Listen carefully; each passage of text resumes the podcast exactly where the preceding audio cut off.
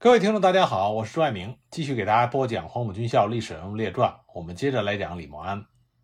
那这一集呢，我给大家讲讲在忻口战役中，李默安他镇守左翼地区，那么他属下的部队在整个战役中的状况。忻口镇右翼山地往东，多是连绵起伏的小高地，渐次向东与五台山接壤，因此中央地区和右翼地区的部队多是依托山岭和树林作战。那么左翼地区呢？这里则是平原开阔地，除了村落之外，树木稀少。哎，当时正值十月中旬，这个时候的晋北气候干燥，天气晴朗，这种地形和气候非常适合于日军机械化部队和骑兵的行动。国军只能利用村落作为据点式的防御，当地的土质疏松，便于修筑工事、挖堑壕，但是呢？也比较容易被摧毁，尤其是当日军炮火猛烈，炸起的尘土飘扬弥漫，又直多北风，所以国军作战部队多为尘土窒息，并且严重的影响到了视线。李默安率领的左翼部队是第十师、第八十三师、第八十五师这三个师是中央军，另外还有晋绥军第七十一师、中央军第九十四师，后来调拨给左翼作战。那李默安的左翼地区部队与日军的第一次血战是发生在大白水。大白水是东西走向的一个约有三百六十多户的村庄，在忻口正面决战防御中，这是一个极为关键和重要的据点。就左翼而言，它与西侧高地蒙腾岭相互支撑。日军如果拿不下大白水，就难以深入前进。就全局而言，大白水又和中央地区的主阵地互为犄角。日军要突破中央阵地，如果大白水岿然不动，则可以侧击南下之敌，日军也绝难深入。大白水村多是土房，主要路口竖立着影壁一类的土围墙。村中有一个厚砖墙所围的大宅院，是当地一个大财主居住。这个村子虽然有房屋、墙壁可以利用来进行防守。但是在日军坦克和大炮重火力面前，仍然显得非常脆弱。按照战场的作战意图，第十师师长彭杰如将第二十八旅之刘明夏的第五十七团守大白水和严庄，该旅张世光第五十六团在祁南一里的小白水做预备队，以三十旅守大白水以东东西长村。十月十一日。日军的侦察机在国军阵地活动频繁。十一时许，第五十七团先遣便衣队在原平以南地区与日军骑兵数十名遭遇，双方战斗约两个小时。日军受我阻击之后，向原平镇方向逃窜。当天，第十师搜集敌情，于当晚得知，日军约一个师团，附战车数十辆，其先头部队已于十日晚到达原平镇集结。其骑兵一部在永兴村以北地区与我便衣队相持中，似有继续向我大白水进犯的状态。师指挥部判断日军将于次日凌晨向我正面攻击，所以就命令各部加强戒备，抓紧构筑工事。十二日，日军以重兵和众多的坦克、装甲车向中央地区和左翼蒙腾阵地大举进攻。为了策应中央地区的作战，李默安命令第十师派兵一部向日军进出的永兴村实施攻击。该师就派五十七团二营前往。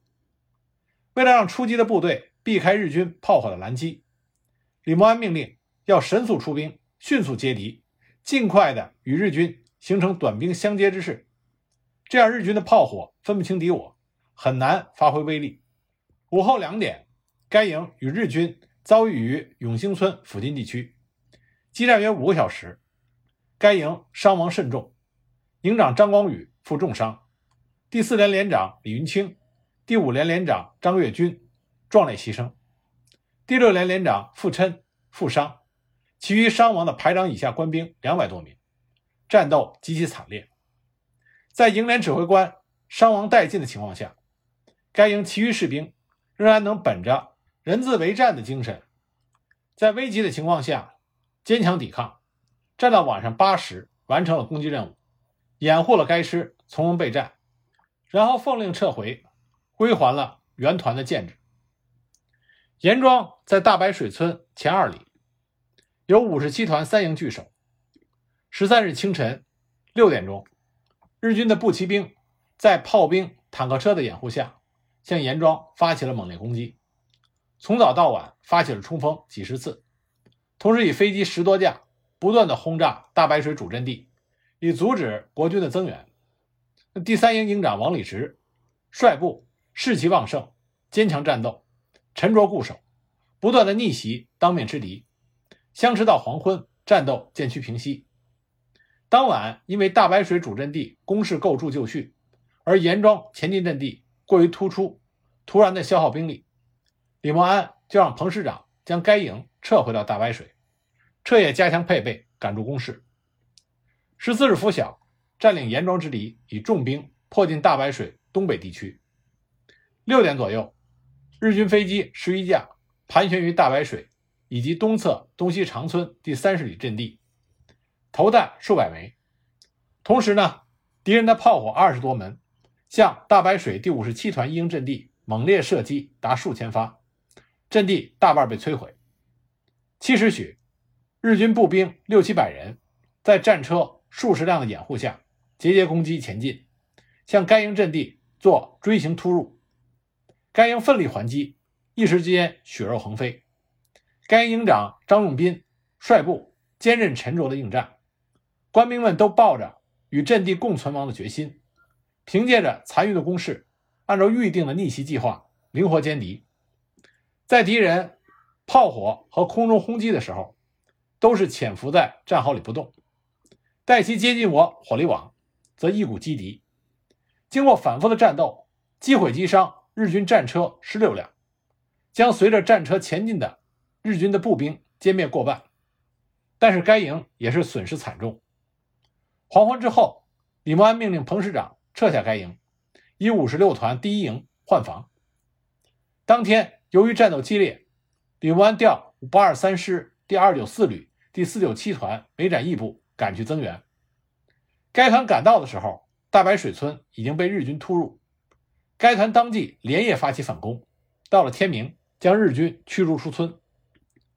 十五日清晨，日军又以炮兵和空军掩护，以战车十余辆，再次向大白水村西北左翼五十七团第二营和第三营第七连的阵地猛攻。一上午频繁的冲锋，该阵地的国军官兵奋力拒敌，屡挫敌锋。下午，日军又组织强大的火力和兵力向第二营的阵地进攻。战斗十分激烈，紧要关头，支援第二营阵地的两门战车防御炮开始向敌人射击。在这之前，总指挥部拨给李默安的部队战车防御炮八门，李默安以四门用于防空，而四门命令军部的少校参谋带队到大白水参战。战车防御炮是一种大口径的平射炮，为了防止暴露目标，军部参谋将四门平射炮。分别隐蔽在两处路口的影壁墙内，在影壁上凿出炮眼，隔墙射击日军的战车。在二营阵地前的两门战防炮作战情景，在多年之后，有参战的士兵回忆是这么写的：下午一时左右，日军步兵在飞机大炮的掩护下，十几辆坦克做先锋，向我第二营右翼阵地发起猛攻。正好在敌人坦克进攻的路线阵地上，配有德制。三七战防炮两门，当敌人的坦克进入我战防炮射程以内时，第二营营长命令战防炮开始射击，头两发没有打中，营长就命令说：“再打不中，我杀你排长的头。”此时副排长着急了，一把把炮手拉开炮位，亲自打，五发炮弹打毁了敌人坦克三四辆。这时敌机发现了我战防炮阵地，十几架飞机轮流轰炸。十几门大炮集中轰击，不过十几分钟，就把一个战防炮排的阵地炸得血肉横飞，尘土漫天。战防炮排官兵完全与阵地共存亡，没有一个幸存者。此后敌军的攻势不减，第二营营长陈震一看所部死伤过半，九守必然会全军覆没，断然率部出击。这个时候，该团预备队第一营。也自阵地的左翼出击，迂回到敌后。战斗进入到最激烈、最残酷的境地。激战之中，先是陈营长引弹殉国，营长职务则由营副张宗儒代任，继续率部奋勇杀敌。随后，张宗儒又负伤，但第二营各部坚持与敌人苦战拼搏，最后终于在第一营的配合下将敌人击溃。当天，该营第六连及第三营第七连的一个排，因为坚守阵地，受到日军战车反复的碾压，血肉模糊。牺牲极为惨重，但是官兵无一退缩。这种勇于牺牲的精神，令国军其他官兵无不是潸然泪下。李默安命令各部要以这种牺牲精神为榜样，视死如归，与敌人决一死战。十六日是大白水攻击防御作战最激烈的一天，日军因为连日攻击都告失败，乃集结了大部分兵力，约两个连队，在拂晓后分三路。向大白水全线围攻，炮兵和空军的轰击更比前两天猛烈。七时许，日军一部借着战车的庇护，迫近左翼一营的阵地。经过数度肉搏，敌人恃强不退，战况极为危急。第五十七团于是就命令第三营营长张永斌率领第二连、第八连从左翼出击，钳制一营阵地的敌军。经过两个小时的激战。因为受到敌人空军和炮兵的火力压迫，后继部队被阻，第二八两连与敌人顽强僵持。八连连长艾伯超及全连一百多名官兵伤亡殆尽，二连也是伤亡过半。到了午前十一点左右，右翼五十六团第一营阵地已经被敌人的炮轰火力摧毁，继而被敌人突破，营长蔡志及部下几乎全部殉国。日军于是就趁机侵入了大白水村，迫近村东五十七团团指挥所。当时二十八旅旅部指挥所在大白水村西边。忻口战役打响之后，为了加强一线阵地的指挥，军指挥所决定第二十八旅旅长陈慕农升任为第十师副师长，第五十七团团长刘明夏升任第二十八旅旅长，由魏仁健升任该团团长。那么敌军攻进村内的时候，陈慕农看见情况紧急，于是亲自率领五十六团第二、第三两营反击。他振臂高呼：“弟兄们，今日为五人成功成人之时，前进！”陈副师长带队从左翼出击，对敌实施反包围，而团长魏仁健则率第七、第九两连于正面逆袭，一时之间杀声震天，敌我混战成一团。敌人攻进村后，迅速地占领了村东北的院落，进行防守。敌人战车数量在村内横冲直撞，射杀指挥所的警卫士兵。因为国军士兵没有重武器，束手无策。军部闻讯，众多的指挥人员焦急万分，有的主张死拼硬扛，有的主张将部队撤到第二道防线，也有人提出用火攻敌人的战车。李默安认为火攻一计可行。所以紧急通知第二十八旅，搜集老乡的煤油和部队用的汽油，用瓶装投掷在敌人的战车上，然后引着，力图将敌人的战车烧毁。旅长刘明夏立刻率部依计行事，果然将敌人数辆战车引着火。敌人战车见势不妙，于是自动退去。由于陈副师长亲自率队作战，部队士气大振。当时陈慕农与各部相约。大白水乃吾等之坟墓，成功成仁在此一举。刘明夏、魏仁健等旅团军官与部下都抱定要与阵地共存亡的决心，攻击奋不顾身，前仆后继，苦战入夜，终于将进攻之敌大部分击退，而残敌占据了村东北的院落，负隅顽抗，与我相距数公尺。在这天的战斗中，团长魏仁健、团副胡仪都受伤。我方共计伤亡一千多官兵，而敌人数日苦攻大白水阵地不下，无计可施，就将主力转向右翼的新连庄一带。自此，大白水正面的敌人的进攻这才减退。十九日，因为敌人在大白水西北利用房屋扼守，并成为战车的活动堡垒，随时威胁二十八旅的阵地，所以该旅就派五十七团三营营长王礼直，挑选精悍的分队，持手榴弹、手枪，以迫击炮为掩护，奋勇驱敌。他们逢院必打，逢房必夺，攀越围墙，潜宅入院，或枪击，或用火攻，苦战了一夜。虽然颇有进展，但是因为敌人据防死守，仍然没有能够将敌人悉数围歼。而王营长身负重伤，其职务由三连连长张耀东升任。大白水正面之敌虽然没有再发动大的攻击，但是在村西北盘踞的敌人，却向我军阵地潜伏掘土。挖坑道，想要接近我阵地，以爆破突破。其意图被二十八旅察悉，就做好了应敌准备，并不断的前往敌后进行袭击，干扰他的行动。十月三十日午后三时，敌人以坑道掘进到我村北正面阵地一处，堆放炸药，并且引爆，轰然一声，全村为之震动。随即，敌人数十名钻出坑道，突入我军阵地，但因为国军早有准备。迅速的将其歼灭。大白水村阵地防御是国军左翼部队的主要阵地之一。战到十一月三日，国军奉命撤退，这个阵地始终没有让日军攻破。当年作战的时候，居民多疏散，但是有不少的年轻后生滞留在村中。时隔半个多世纪之后，当年经历过这场战斗的村民还对这场战斗记忆犹新。他们说，南军啊，南军就指的是中央军。说南军是阴历初十与鬼子交的火，先是在严庄，第二天打到大白水来。鬼子进攻架势猖狂的很，先是飞机侦察轰炸，接着就是坦克车、大炮，后边是洋马、洋枪、洋骆驼。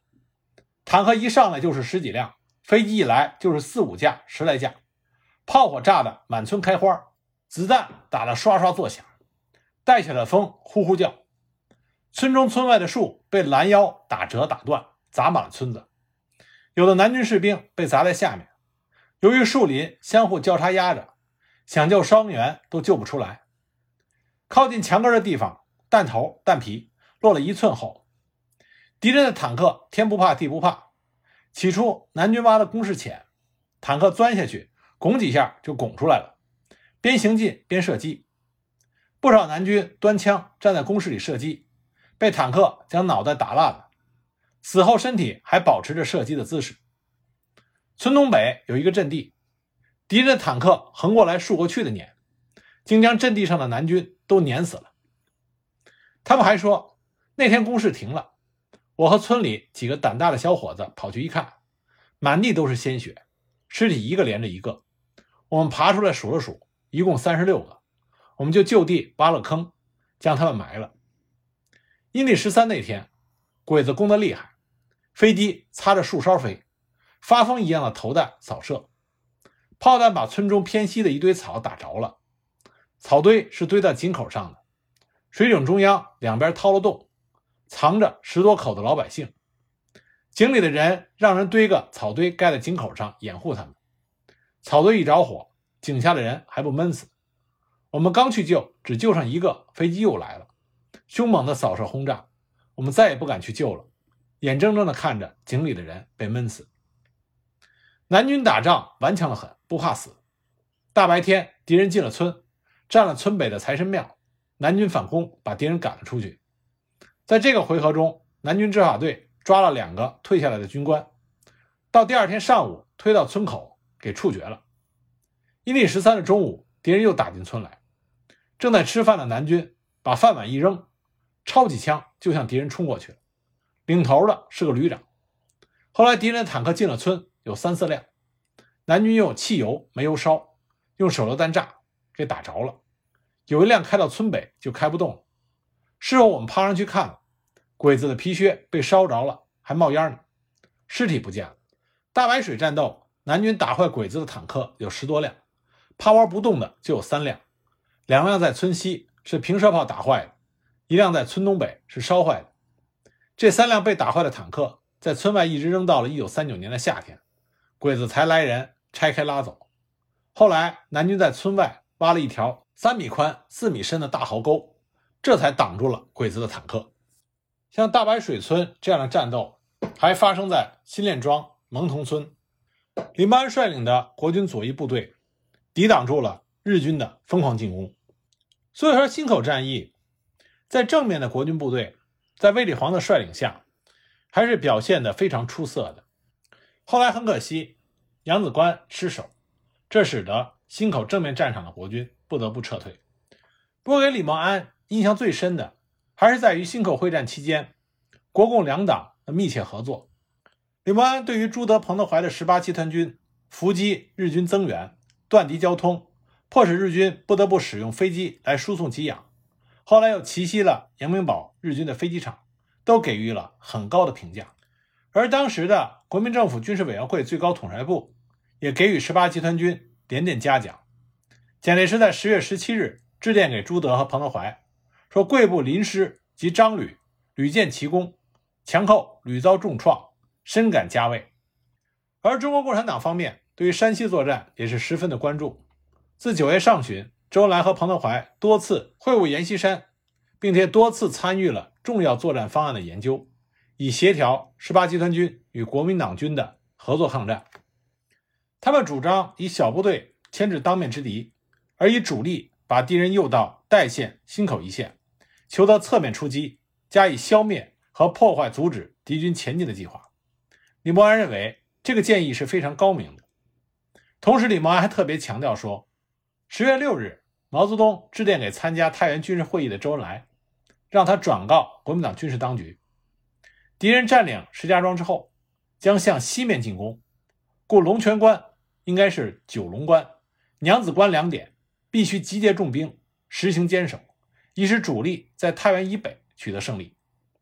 毛泽东判断，此次战役关键有三点：一、娘子关、龙泉关的坚守；二、正面忻口地区的守备与出击，出击是主要的。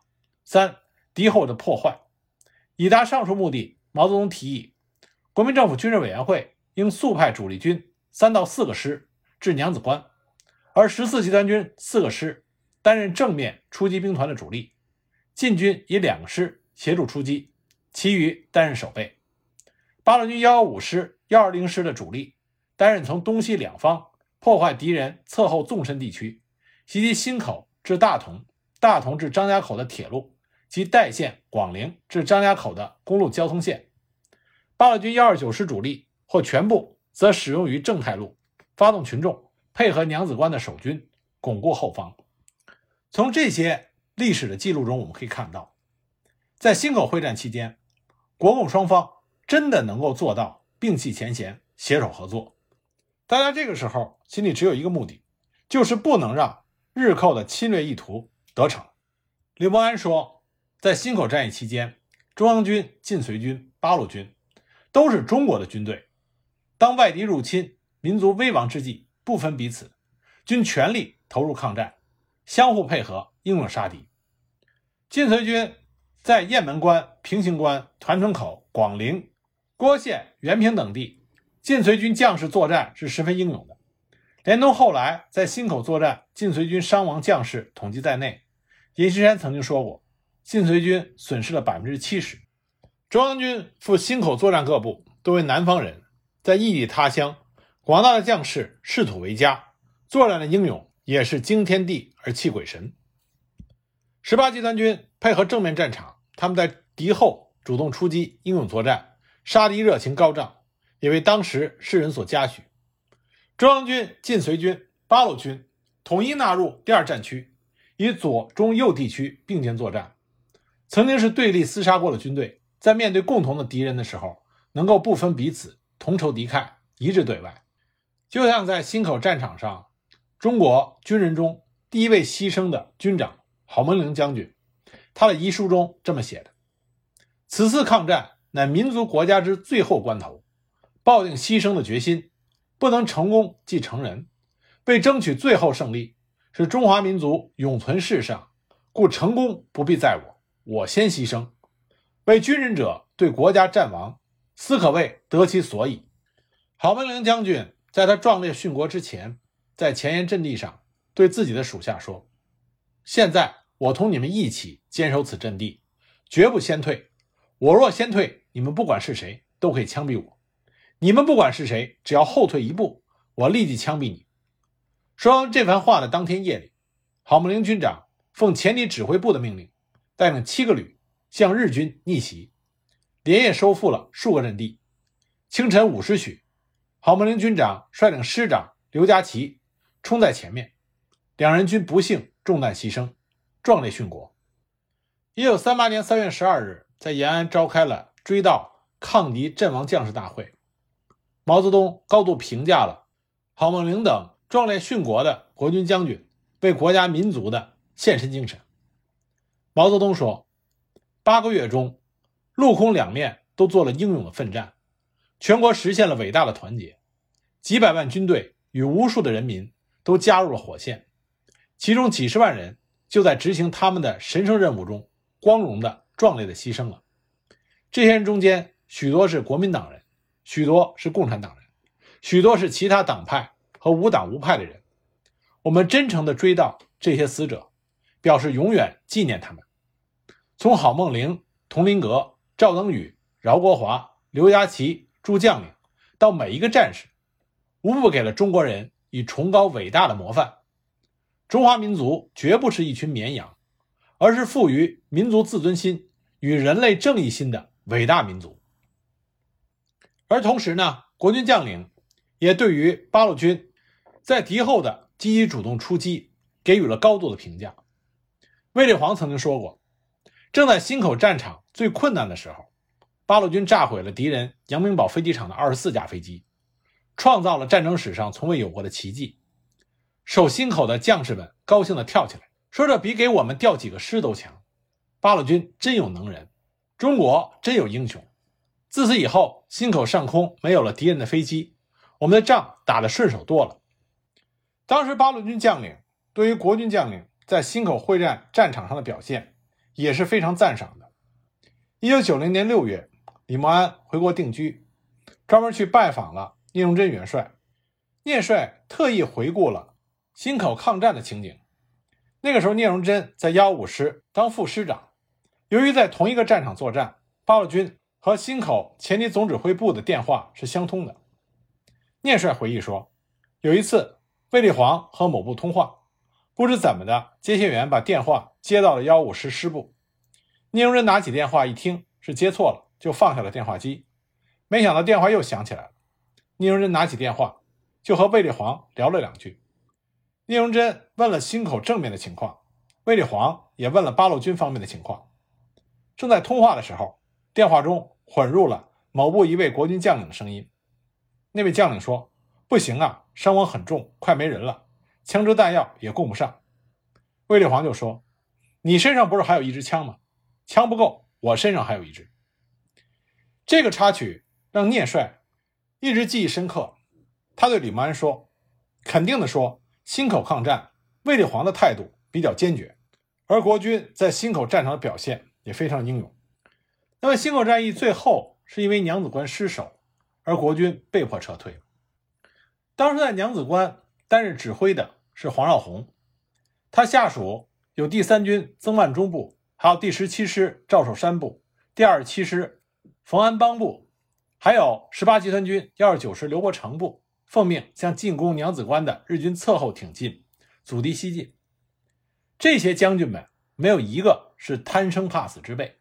每一位在战场之上都是奋勇杀敌，但很可惜，当时指挥部对于日军进攻方向判断错误，丢失了娘子关右侧后方的旧关，而日军选择了曾万钟部和赵寿山两个部队之间的空隙突进，由于没有部队防守，轻而取胜。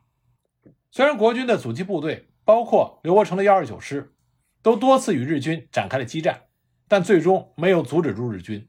只得放弃了娘子关，这样呢，忻口正面攻击防御阵地的侧后就暴露给了日军，受到了严重的威胁。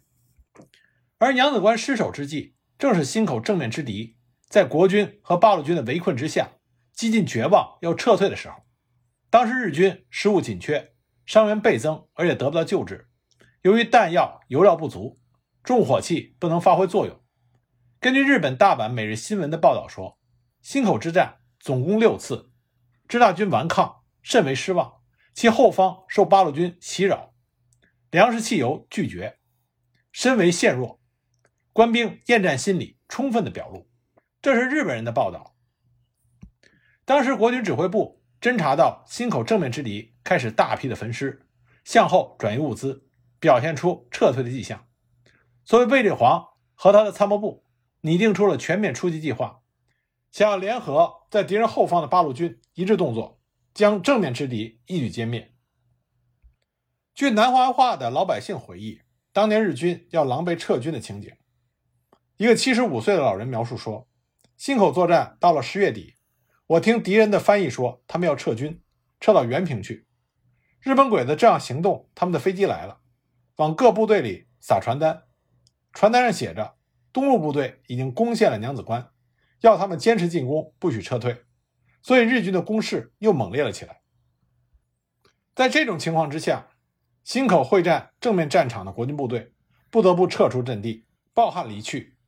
忻口战役是抗战初期一次非常重要也是非常光荣的作战，它对中国的抗战具有重要的历史意义，同时它也在国际上产生了重要的影响。那么具体这些呢？我们下一集再给大家继续的总结一下。